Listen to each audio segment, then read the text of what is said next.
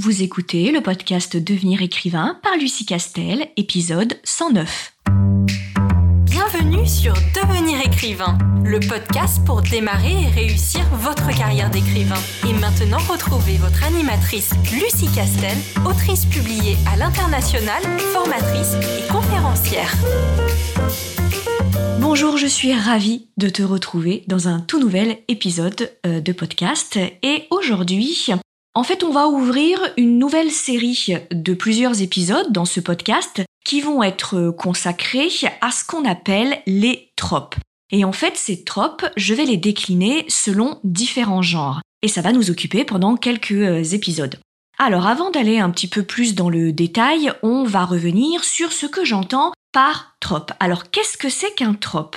Un trope, c'est un, un, mot que l'on a emprunté à la langue anglaise et si on devait le traduire, on le traduirait par ce qu'on appelle une figure narrative ou une récurrence scénaristique. En d'autres termes, c'est un motif littéraire qui va se reproduire. Alors ce motif littéraire, il peut être plus ou moins détaillé, il peut porter sur par exemple un type de personnage, un type de relation entre les personnages, un type de thème qui est développé dans euh, le roman ou un type de d'environnement dans lequel vont évoluer euh, les personnages? Et c'est un motif plus ou moins compliqué, plus ou moins complexe, qui va se répéter et ces tropes sont étudiés généralement par genre. Alors c'est intéressant euh, de les étudier, pourquoi? Parce que lorsqu'on commence à s'intéresser à un genre ou à un type d'histoire, on remarque que certains motifs, certaines figures narratives, certains motifs littéraires, certaines récurrences scénaristiques se reproduisent. Et on remarque que parmi les grands best-sellers, parmi les plus grands succès euh, littéraires par genre, on remarque la présence de ces tropes de façon récurrente. En d'autres termes, même si euh, là on étudie un peu, on décortique un peu le sujet et on lui donne un vernis explicatif, un vernis littéraire, il n'empêche que on l'a un peu tous expérimenté en tant que lecteur en se disant oui, bah par exemple, lorsqu'on euh, lit euh, de la high fantasy, si je prends ce, type de genre, on remarque qu'on se trouve face au même thème, face au même type de héros, ou lorsque par exemple on parle d'autres genres littéraires tels que l'urban fantasy, ou le young adult, le genre du young adult, ou le grand genre de la romance, on se rend compte que on se trouve face au même type d'histoire, au même type de motif littéraire qui se reproduit. Et ce que je, suis en train de t'expliquer est complètement dénué euh, de euh, morale littéraire. Je ne suis pas du tout en train euh, de dire que c'est bien ou c'est mal ce, type de, de motif et de récurrence narrative. Je suis juste en train de, te dire que sur les grands genres et les histoires qui sont les plus connues, si on les décortique et si on les résume à leur plus simple expression littéraire, si on les résume à leur intention littéraire, eh bien on se rend compte qu'un certain nombre de schémas se reproduisent. Et alors du coup, pourquoi est-ce qu'ils se reproduisent? Eh bien parce que on se rend compte que les genres littéraires drainent des thématiques qui fonctionnent, des thématiques qui sont plus efficace que d'autres parce que le lectorat apprécie de retrouver ce type de thématique. Et du coup, là, avant d'entrer dans le détail de la thématique d'aujourd'hui, hein, d'un trope selon un genre que l'on va étudier aujourd'hui, ce qui est important de voir, c'est de faire la différence entre ce que j'entends par trope, à savoir une récurrence scénaristique ou un motif littéraire ou une figure narrative, et ce qu'on appelle de façon euh, assez péjorative le cliché. Le cliché, c'est une banalité. C'est quelque chose que on répète souvent et qui finit par être complètement dépossédé de la moindre force et du moindre sens parce que on ne cesse de le répéter. Et là où le cliché peut être une mauvaise chose parce que c'est une banalité, c'est vidé de sens, le trope, lui, est une bonne chose. Pourquoi? Parce que si on répète une figure narrative, c'est parce que le thème que cette figure narrative appelle est un thème qui est consensuel. C'est un thème qui parle au plus grand nombre. Je prends un exemple. Le thème du parcours initiatique dans le grand genre de la fantaisie. C'est un trope que l'on retrouve quasiment tout le temps dans le grand genre de fantaisie. Ça ne veut pas dire que ce thème-là est donc une mauvaise chose. Si on le retrouve très régulièrement dans les grandes histoires de fantasy, c'est tout simplement parce que le lectorat de fantasy apprécie la thématique du parcours initiatique du héros ou de l'héroïne. On est bien d'accord qu'un parcours initiatique en tant que tel n'est absolument pas une banalité. C'est-à-dire que toi, en tant qu'auteur, tu vas y mettre tout, tout ce que tu imagines, ton intention littéraire derrière ce parcours initiatique. Et il y aura autant de parcours initiatiques que de héros, que d'histoires de fantaisie, que d'auteurs de fantaisie. En tant que tel, le parcours initiatique n'est absolument pas un cliché dans le sens péjoratif de banalité et de sens totalement vide, de vacuité, voire de non-sens. C'est simplement un motif récurrent dans le genre de la fantaisie. Donc, vraiment, et je vais le répéter à chaque fois que j'ouvrirai les, euh, les futurs épisodes sur les grands tropes d'autres genres, il faut vraiment faire la différence entre le trope qui est un motif littéraire, une récurrence scénaristique qui n'a rien à voir avec quelque chose de péjoratif, de vide de sens, de facilité et de, de, quelque chose de vu et revu à tel point que du coup ça n'aurait plus aucune originalité ni aucun sens. Et de l'autre côté, le cliché qui draine par sa définition quelque chose de très péjoratif dans le sens, à savoir que c'est tellement répété, quelque chose est tellement répété qu'il finit par être vidé de, tout sens. Le sens, tu vas le mettre dans ton intention littéraire. Et ton intention littéraire, elle t'appartient et elle est unique et elle est forcément, euh, forcément originale. Donc ton parcours initiatique à toi sera forcément original. Et il ne ressemblera absolument pas du tout à un autre type de parcours initiatique qu'un autre auteur de fantaisie placera dans son roman de fantaisie. Ceci étant dit, bien entendu, nous allons aujourd'hui aborder un trope, quelques tropes en tout cas, dans le grand genre de la romance. Alors, je dis à chaque fois que c'est un grand genre, pourquoi? Parce que derrière l'immense genre de la romance, vous avez, on a tout un tas de sous-genres. Vous avez la dark romance, on a le, romantique suspense, on peut même avoir la bitlit qui est un sous-genre de la romance mais adapté à la, la, fantaisie liée à la morsure, donc qui draine les thématiques de vampires, les thématiques de loups-garous, etc. On a évidemment la romance contemporaine qui a lieu dans une époque contemporaine. Nous avons évidemment la romance historique, qui là évidemment comme son nom l'indique un aspect historique qui est euh, très fort. Et euh, on a aussi la slow romance, euh, on a autant de déclinaisons de sous-genres que l'imagination de l'auteur peut en contenir. Mais bien entendu, parmi euh, tous ces sous-genres de, romance, il ne faut pas oublier qu'on a une définition qui est quand même assez générale et assez actée de la romance, à savoir que quel que soit le contexte de l'histoire, qu'il soit historique, qu'il soit euh, de fantaisie, qu'il soit futuriste, qu'il soit contemporain, qu'il soit à destination euh, du jeune public, etc., le type de ces histoires tourne autour d'un thème et ce thème, c'est l'histoire d'amour cette histoire d'amour qui est censée transcender un contexte, transcender des personnages et transcender le couple, qu'il soit euh, hétéro ou homosexuel. Donc, les tropes que je vais décliner maintenant sont les plus connus et ce sont des tropes qui frappent le grand genre de, euh, de romance et évidemment tu peux le décliner dans euh, tout un tas de sous-genres, quelle que soit ton acquaintance et quels que soient tes goûts particuliers sur le, les genres. Alors, je vais en développer trois ce ne sont pas tous les tropes qui sont développés dans les sous-genres de romance, mais ce sont les plus récurrents et ce sont ceux qu'on remarque le plus facilement dans euh, les best-sellers. Alors là aussi, je fais une petite digression, ce n'est pas parce que je vais te révéler les tropes les plus efficaces que l'on rencontre en matière de romance que à tous les coups, ton roman va être un best-seller. Pas du tout, puisque tu l'as bien compris, il n'y a pas de recette magique qu'on appliquerait à tous les coups dans un roman et qui ferait que ton roman serait un best-seller. Et c'est une bonne chose parce que cela prouve que un ordinateur ne pourrait pas écrire un roman et qu'il faut la plume spécifique, le cœur, l'esprit, les émotions d'un auteur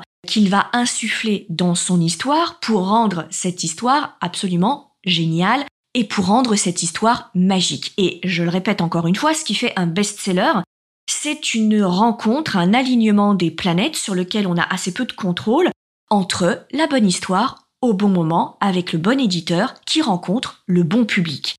On est d'accord que toi, en tant qu'auteur, la seule chose sur laquelle tu vas pouvoir avoir un contrôle, c'est sur la bonne histoire. À savoir une histoire qui répond à un certain nombre de techniques que je t'encourage à découvrir dans ce podcast ou dans notre formation devenir écrivain projet best-seller ou dans notre newsletter si tu n'es pas encore abonné sur notre site internet licar.fr, L-I-C-A-R-E-S. Bref, toutes ces techniques narratives qui font la différence entre un auteur amateur et un auteur professionnel. Mais ça n'est pas suffisant puisque ce qui fait un best-seller, c'est cette alchimie magique et inconnue et mystérieuse entre un bon éditeur, le bon public, le bon message, la bonne histoire. Évidemment que si on connaissait les secrets de ce best-seller, il n'y aurait que des best-sellers. En revanche, il est intéressant de connaître les grands tropes les plus connus, les plus récurrents dans le genre dans lequel on écrit. Parce que si c'est un trope qui est connu d'un grand genre, cela veut dire qu'il y a un public pour ça. Cela veut dire que le lectorat de ce genre apprécie particulièrement ce type de trope. Donc il est intéressant de les connaître pour évidemment jouer avec ou ne pas jouer avec. Encore une fois, ça, ça t'appartient en tant qu'auteur, c'est toi qui choisis ton histoire et ton intention littéraire. Alors, si tu es lecteur-lectrice de romance, les tropes que je vais euh, t'expliquer maintenant ne vont certainement pas te surprendre. Le premier trope qui est un classique et qui est un classique depuis que l'on étudie le grand genre de la romance, c'est le trope de Cendrillon, que moi j'appelle le trope de l'ascension sociale. C'est le trope du fameux milliardaire, à savoir que ton personnage, par lequel tu, tu, vas attaquer ton histoire, donc le point de vue de ton personnage, alors en romance hétéro, euh, c'est bien souvent le point de vue féminin, même si de plus en plus il est de bon ton d'alterner le point de vue masculin et le point de vue féminin. Si tu es en romance MM, masculin, masculin, alors là peu importe, hein, évidemment. Et euh, si tu es en romance FF, donc euh, féminin, féminin, là aussi peu importe. Mais en romance hétéro, majoritairement, le lectorat apprécie être plus particulièrement dans le point de vue de la jeune femme pour pouvoir euh, s'identifier évidemment et pour pouvoir entrer plus facilement dans euh, l'histoire euh, d'amour. Alors le trope du milliardaire, le trope de Cendrillon, comme son nom l'indique, on est du point de vue de Cendrillon et on est du point de vue du personnage féminin qui va donc vivre une ascension sociale par le biais de sa rencontre avec le fameux milliardaire, le fameux prince charmant. Alors c'est un des tropes historiquement les plus anciens que l'on retrouve lorsque on étudie un petit peu le genre de la littérature sentimentale. Et c'était un trope qui faisait fureur dans les années 80 euh, et aussi euh, bien avant, qui était que on avait un personnage féminin qui était un personnage en devenir, un personnage dont il fallait qu'il soit sauvé de sa situation, d'une situation euh, sociale un peu compliquée. Et là, on imagine au niveau de l'histoire, bah, l'histoire de Cendrillon, à savoir une histoire où on a un personnage féminin qui éprouve des difficultés économiques et sociales et qui se dépatouille d'un certain nombre de euh, problématiques sociales, économiques et qui va pénétrer dans un milieu qui lui est complètement étranger et un milieu social qui est bien supérieur avec évidemment euh, toutes les problématiques liées à cette ascension sociale et qui sont des thématiques de euh, qu'est-ce que je fais euh, dans ce milieu-là. Ils ont des codes, ils possèdent des codes qui ne sont pas les miens. Et c'est un milieu qui est extrêmement fermé, qui est dans l'entre-soi. Et alors je pénètre sans y être autorisé et sans être adoubé par les personnes qui font partie de cette société qui est entre guillemets supérieure, hein, financièrement et économiquement. Et cela va entraîner, tu t'en doutes, tout un tas de rebondissements liés au fait que Évidemment, la jeune fille est rejetée par ses concurrentes ou par sa future belle famille et elle va devoir faire ses preuves et elle va devoir évidemment être protégée par le prince charmant, euh, puisqu'on est dans le trope de Cendrillon, euh, qui va tomber amoureux hors de euh, sa classe sociale, qui se fait violence parce qu'il sait qu'il va devoir lutter pour faire accepter son histoire d'amour face généralement soit à une famille, soit à des amis qui sont dans l'entre-soi et qui sont assez fermés sur le fait d'accepter quelqu'un qui ne fait pas partie de cette société élitiste avec ses codes. Et donc évidemment, là, tu t'en doutes, tu peux traiter tous les thèmes de l'acceptation, de l'ouverture vers quelqu'un qui n'est pas de, de ton milieu, vers l'acceptation de l'autre qui est différent, et mettre en avant bah, justement toutes ces règles très poussiéreuses d'élitisme, de classes euh, différentes et de euh, tout un tas de procédures, de protocoles qui sont euh, développés dans ces classes très élitistes. Donc c'est évidemment une manière d'attaquer la problématique des classes et la problématique de l'explosion du plafond de verre qui fait qu'une personne qui ne fait pas du tout partie de ce milieu-là va par amour réussir à transcender sa condition euh, sociale et pénétrer euh, dans ce milieu-là. Alors évidemment, euh, l'acceptation un petit peu plus dépassée, un petit peu plus ancienne de, de, cette histoire, c'est tout simplement que Cendrillon avait besoin d'être sauvé et son prince charmant va être là pour lui ouvrir un avenir merveilleux dans un château très protégé, plus aucune difficulté économique, plus aucune peur du lendemain, plus aucune peur de ne plus pouvoir manger, etc et euh, d'avoir euh, la, vie de château. Donc ça, c'est vraiment le trope de l'ascension euh, sociale qui fonctionne encore très très bien parce qu'on pourrait croire que en 2021, on a complètement dépassé ce, ce trope-là. Il n'empêche que le succès, qui n'est pas un succès si ancien que ça, mais le succès de Fifty Shades repose en grande partie sur le mythe et le trope de Cendrillon puisqu'on est face à une jeune étudiante qui, euh, on le comprend, n'a pas énormément de moyens jusque-là et qui va euh, avoir accès euh, à Christian Grey, qui est l'archétype du prince charmant moderne, à savoir le chef d'entreprise qui est richissime et qui est dans un milieu de paillettes, de l'entre-soi. On est face à une société qui n'a absolument aucune limite financière et aucune limite économique. Et alors donc la jeune fille elle pénètre complètement euh, dans, ce cercle-là de jets privés, euh, de euh, d'appartements absolument démentiels, de, de villas luxueuses et surtout de mondanité extraordinaire avec des toilettes de grands couturiers,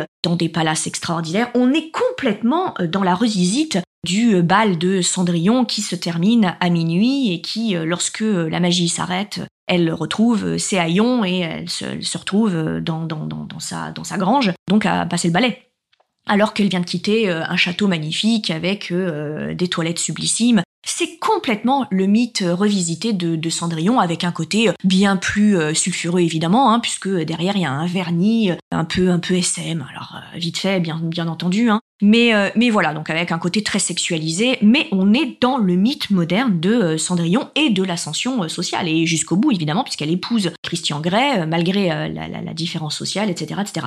Et, on peut remonter bien, plus haut, hein, mais euh, quand on parle de, euh, par exemple, euh, du film et surtout du, roman de Jane Austen, alors pas tous, mais les plus connus, à savoir Orgueil et Préjugés ou Raison et Sentiment, qui sont les plus connus bah, parce qu'ils ont donné lieu à une adaptation de série et au cinéma, hein, donc c'est ceux dont on parle le plus souvent. On est sur le registre de cette ascension sociale. Alors bien entendu, les puristes me diraient que ce n'est pas totalement de la romance, ce qui est vrai, hein, puisque ça décrit une société, donc on est plutôt sur du roman social.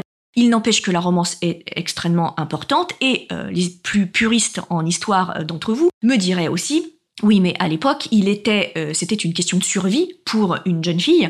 de, de, faire un mariage qui soit légèrement au-dessus de sa, sa, condition, parce que sinon, étant donné qu'elle ne pouvait hériter de rien, c'était la mort sociale. Et la question du mariage et de l'ascension sociale ou de la réussite économique par mariage était la question, l'une des questions les plus importantes de la vie des euh, jeunes gens euh, euh, de, l'époque. Parce que derrière, évidemment, il y avait des, tractations économiques et des positionnements et des ascensions sociales qui ne pouvaient être faits que par mariage, puisque ces personnes-là, pour peu qu'elles soient, qu'elles appartiennent à la noblesse, elles avaient très peu de choix de carrière derrière.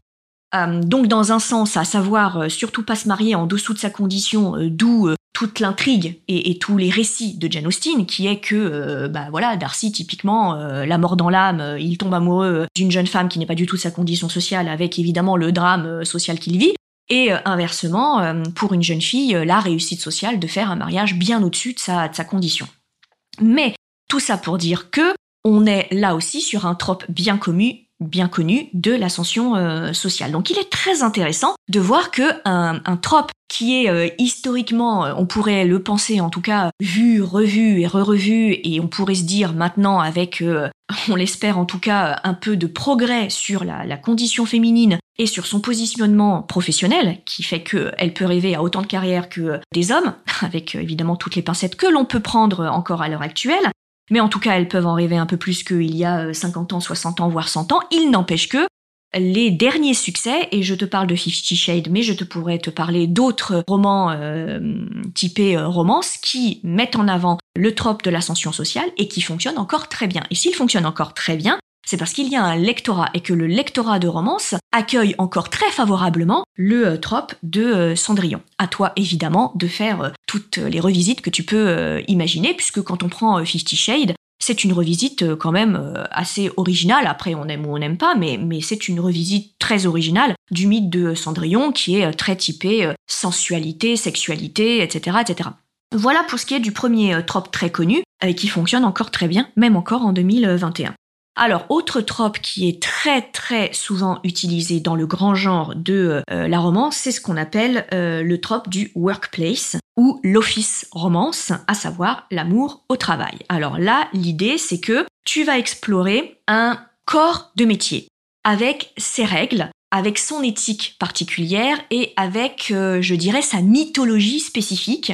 Et tu vas te servir de ce contexte très typé sur un métier spécifique pour faire naître, généralement euh, sur le prétexte de la concurrence euh, ou de l'arrivée de ton personnage hein, dans ce nouveau contexte de travail, et tu vas te servir de ce contexte de travail très spécifique et très connoté pour créer une histoire euh, d'amour. Alors ça peut être par exemple le milieu des avocats, ça peut être le milieu des agents immobiliers, ça peut être le milieu de la mode, dans par exemple les grands quotidiens de, de mode, de la haute couture aussi, hein, qui est souvent utilisé.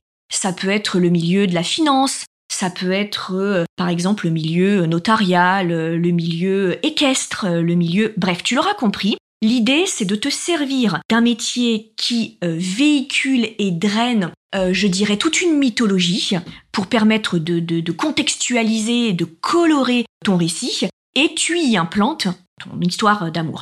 Alors on a aussi tous les milieux très colorés, typés musiciens, typé biker, euh, même si euh, je ne suis pas sûre qu'on puisse euh, dire que le biker a un milieu, il y a un contexte professionnel, mais en tout état de cause, tu l'as bien compris, c'est un contexte avec un milieu fermé qui véhicule ses propres règles, sa propre mythologie, sa propre esthétique. Ça peut être évidemment aussi, alors je décline hein, les musiciens, mais ça peut être aussi les sportifs. Par exemple, ça peut être aussi le milieu des acteurs, voilà, bref, tu déclines. Alors l'idée, évidemment, c'est de taper sur un métier, un corps professionnel qui fait un peu rêver dans le sens où c'est un petit peu fermé, il y a un petit peu de paillettes, ou alors c'est un petit peu sulfureux, euh, etc. C'est notamment le cas des musiciens, c'est euh, le cas des acteurs, voilà, tous les métiers artistiques, c'est le milieu euh, aussi des auteurs hein, dont, on peut mettre en place. Bref, tu l'auras compris, ça fait beaucoup plus rêver que le milieu des euh, boulangers, par exemple, encore que tu peux faire quelque chose d'assez intéressant là-dessus, ou du milieu des plombiers, etc., etc. Bref, c'est toujours pareil, la romance est un genre qui particulièrement doit drainer du fantasme et du rêve et du côté très sentimental, un côté un peu sulfureux parfois. Donc c'est sûr qu'il vaut mieux que tu tapes sur un contexte et un milieu professionnel qui draine une partie de mystère parce que c'est quelque chose d'assez loin de la plupart des gens, comme par exemple le milieu des acteurs ou le milieu des musiciens. C'est quand même un milieu assez euh, fermé et qui peut euh, drainer son lot de paillettes, mais aussi son lot d'intrigues, son lot euh, de trahison, de concurrence, etc., etc. Et évidemment, à l'intérieur, tu te sers de ce contexte pour créer des intrigues, pour créer des rebondissements, et ces rebondissements sont directement liés au contexte professionnel. Bref, tu l'auras compris, ce contexte professionnel te permet de colorer ton roman et de le rendre un peu original. Et tu as un lectorat qui est particulièrement friand de euh, ce trope-là, de l'amour au travail, et qui va choisir ses romances par rapport au contexte professionnel. Pas par rapport à l'histoire d'amour, mais par rapport au contexte professionnel. Par exemple, tu auras des lecteurs qui vont systématiquement acheter lorsque ça traite des musiciens, lorsque ça traite des euh, sportifs, lorsque ça traite par exemple des pompiers, lorsque ça traite des médecins et tout ce qu'on peut euh, imaginer. Et peu importe l'histoire d'amour, la façon dont tu vas euh, l'organiser et la, faire évoluer dans ton, dans ton roman, ce qui va plaire à ce lectorat très branché euh, office romance, c'est le contexte professionnel.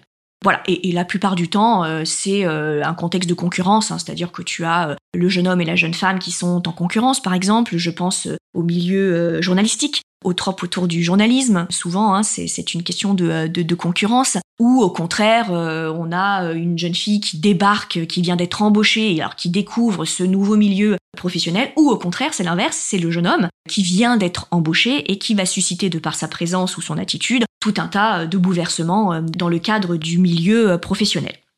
Le troisième trope euh, que j'aimerais aborder avec toi, qui est à mon sens l'un des plus euh, connus et l'un des plus euh, efficaces, c'est le enemy to lovers. Alors le enemy to lovers, c'est, tu l'auras compris, le trope lié au type d'histoire d'amour. Alors là, on n'est pas sur le contexte, on n'est pas non plus sur le, contexte professionnel, le contexte social, ni même le contexte géographique. Peu importe le métier, peu importe le, le, lieu dans lequel tu vas implanter ton histoire, et même peu importe l'époque, parce que ça fonctionne aussi en romance historique ou en romance euh, contemporaine, là il s'agit d'un trope autour d'un type d'histoire d'amour, d'un type de relation entre le jeune homme et la jeune femme si tu en romance hétéro, ou évidemment MM ou FF, c'est exactement la même chose. Bref, l'idée étant que tu vas démarrer ton histoire d'amour par une relation d'ennemi. C'est-à-dire que les deux personnages qui vont plus tard former le couple, au départ, ne peuvent pas s'encadrer. Et sont vraiment dans une, dans une relation de détestation profonde. Alors plus ou moins profonde, ça dépend jusqu'où euh, tu pousses le vice. Et qui, évidemment, pour les besoins de ton histoire, vont être obligés de fonctionner ensemble. C'est-à-dire que tu vas trouver un prétexte dans ton, euh, dans ton histoire pour les faire fonctionner. Alors soit dans le même lieu, soit sur le même projet. Et donc évidemment, le ressort ici scénaristique de ton, de ton roman, ça va être euh, de commencer par un rapport de force plus ou moins violent, avec des punchlines où euh, évidemment euh, le, futur couple ne va pas se louper, très clairement. Hein. donc là, il y a un côté très jouissif pour le lecteur qui est de se demander comment tu vas opérer le glissement entre ben, vraiment un rapport de force et un rapport de, violence hein, entre les, deux, hein, puisqu'ils sont ennemis, jusqu'à évidemment euh, la, partie euh, amoureuse. Là, tu as tout un lectorat qui est extrêmement amateur de ce type d'histoire et ce qu'il apprécie particulièrement, c'est le talent que tu vas mettre dans la transition entre la relation ennemie au départ à la relation amoureuse à la fin. Et pourquoi est-ce que c'est un trope qui fonctionne très très bien? Parce que de la haine à l'amour, tu vas passer nécessairement par une tension sexuelle, sensuelle et amoureuse extrêmement forte. Et donc là, je me permets de te renvoyer euh, au conseil que je te répète peut-être maintenant un million de fois entre la newsletter et euh, la formation et euh, le podcast, qui est que tout lecteur, et ça quel que soit le genre, ce qu'il vient chercher, et ça c'est quelque chose de commun à tous les lecteurs, ce qu'il vient chercher avant tout en ouvrant un roman, ce sont des émotions. Plus les émotions sont fortes, plus les émotions sont variées, plus ton histoire est réussie pour le lecteur. Et donc, le trope ennemi to lover, typiquement, ça draine forcément des relations et des émotions très fortes, puisque tu vas passer du début par une, haine viscérale entre les deux personnages, où là on est très sur du, du rapport extrêmement tendu, donc sur de l'émotion très forte entre les deux personnages principaux, jusqu'à la fin où ils vont être amoureux l'un de l'autre. Donc forcément, on va passer par un stade où ils vont se rendre compte qu'il y a du désir pour l'autre, mais évidemment qu'ils ne vont pas assumer ce désir-là puisqu'ils ne peuvent pas euh, se saquer. Donc il va y avoir tout un stade de remise en question où on va lutter euh, contre ces pulsions sexuelles et sensuelles envers l'autre, etc., etc. Il va y avoir un jeu de domination, un jeu de fuite, etc. Jusqu'à la fin où enfin ils vont craquer, peut-être même une première fois, et puis euh, finalement ils vont se séparer parce que non, c'est pas possible. Ils se rappellent qu'ils sont ennemis, et puis finalement l'amour étant le plus fort, euh, ils vont finir ensemble. Et donc plus la relation de détestation est puissante au départ, plus, tu l'auras compris, l'amour à la fin sera puissant lui aussi, parce que l'amour va être tellement puissant et ben que la haine ne va pas pouvoir gagner contre l'amour. Et tu l'auras compris, si ce trope est l'un des tropes les plus efficaces et les plus connus en romance, c'est parce qu'il draine des sentiments qui sont des sentiments extrêmement puissants, extrêmement complexes et, j'allais dire, extrêmement extrêmes, puisqu'on part de la haine et on arrive à la passion. Et donc pour partir de la haine jusqu'à la passion, euh, on va passer par tout un panel d'émotions très connotées. Euh, c'est pour ça que c'est un trope qui fonctionne très très très bien en romance. Alors attention, attention, il fonctionne très bien en romance lorsqu'il est réussi. C'est-à-dire que lorsque tu me fais évoluer deux personnages de la haine à l'amour, il faut que ce soit crédible. Et euh, d'ailleurs, si tu fais un petit peu des, recherches sur ce type de, romance et que tu regardes les, reviews sur ce, roman, souvent, lorsque le roman a de mauvaises reviews, le reproche que le lecteur fait, c'est on n'y croit pas, en fait. C'est-à-dire que du jour au lendemain, on a euh, deux, personnages qui pouvaient pas se piffrer, et du jour au lendemain, euh, parce que monsieur a tombé la chemise et qu'on voit ses tablettes de, chocolat, ou madame a joué un peu du croupion, si je peux dire, alors là tout de suite, ah mon dieu, mais en fait il était super canon ou elle était super canon. Ah du coup, mais comment est-ce que je ne m'en suis pas rendu compte et comment je ne suis pas euh, d'office tombé sous son charme?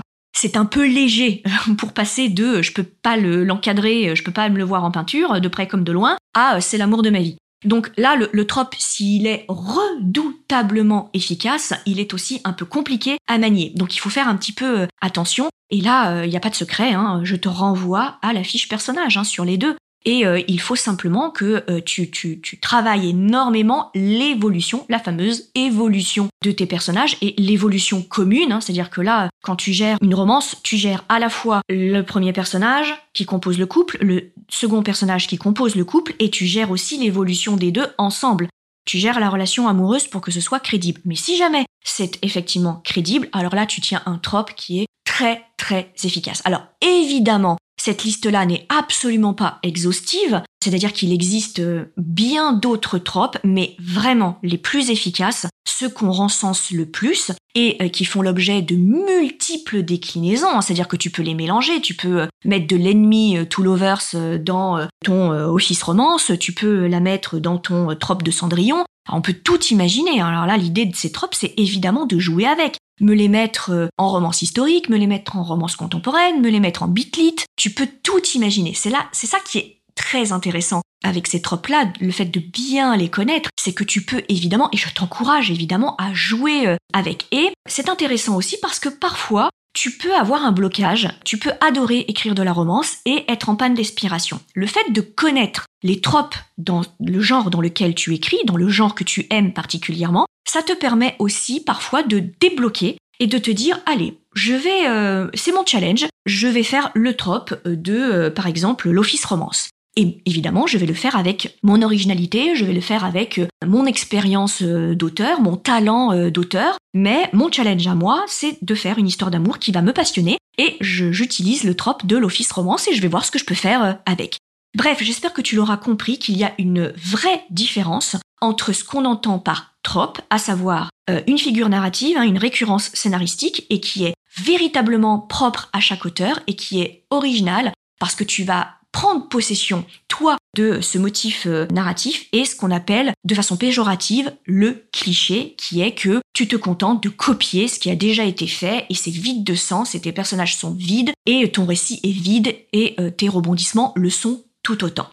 Voilà, j'espère que tu auras trouvé intéressant ce thème. Moi, en tout cas, je trouve l'étude des tropes dans les différents genres, même ceux dans lesquels je n'écris pas d'ailleurs, extrêmement important parce qu'il draine des thématiques qui sont des thématiques universelles et qu'il ne faut jamais sous-estimer la puissance et la magie des thèmes universels. L'être humain est touché par un nombre spécifique de sentiments et de thématiques qui lui sont propres et je trouve que c'est très intéressant de les connaître. Pourquoi est-ce que l'être humain est fasciné par la vengeance, est fasciné par l'amour, est fasciné par la haine, est fasciné par la jalousie, le meurtre, etc. Et c'est très intéressant, je pense, en tant qu'auteur, en tant qu'auteur professionnel, de connaître ces euh, grands tropes et de pouvoir évidemment jouer avec, bien entendu. Voilà, j'espère encore une fois que ces conseils euh, et cette discussion va pouvoir un peu t'aider dans ton travail d'auteur. En tout état de cause, je te dis à très vite pour un tout nouvel épisode de ce podcast. Si tu veux écrire un roman qui aura les qualités recherchées par les éditeurs et par les lecteurs, tu dois rejoindre Devenir écrivain projet best-seller. C'est la formation à distance la plus complète et la plus personnalisée pour t'aider à aller au bout de ton projet de roman. Rejoins sans plus tarder mon équipe de professionnels du monde du livre et moi-même sur licar.fr, l i c a r e s.fr Beaucoup de nos anciens élèves sont en train de réaliser leur rêve de professionnalisation et de publication. Il n'y a aucune raison pour que ça ne t'arrive pas à toi.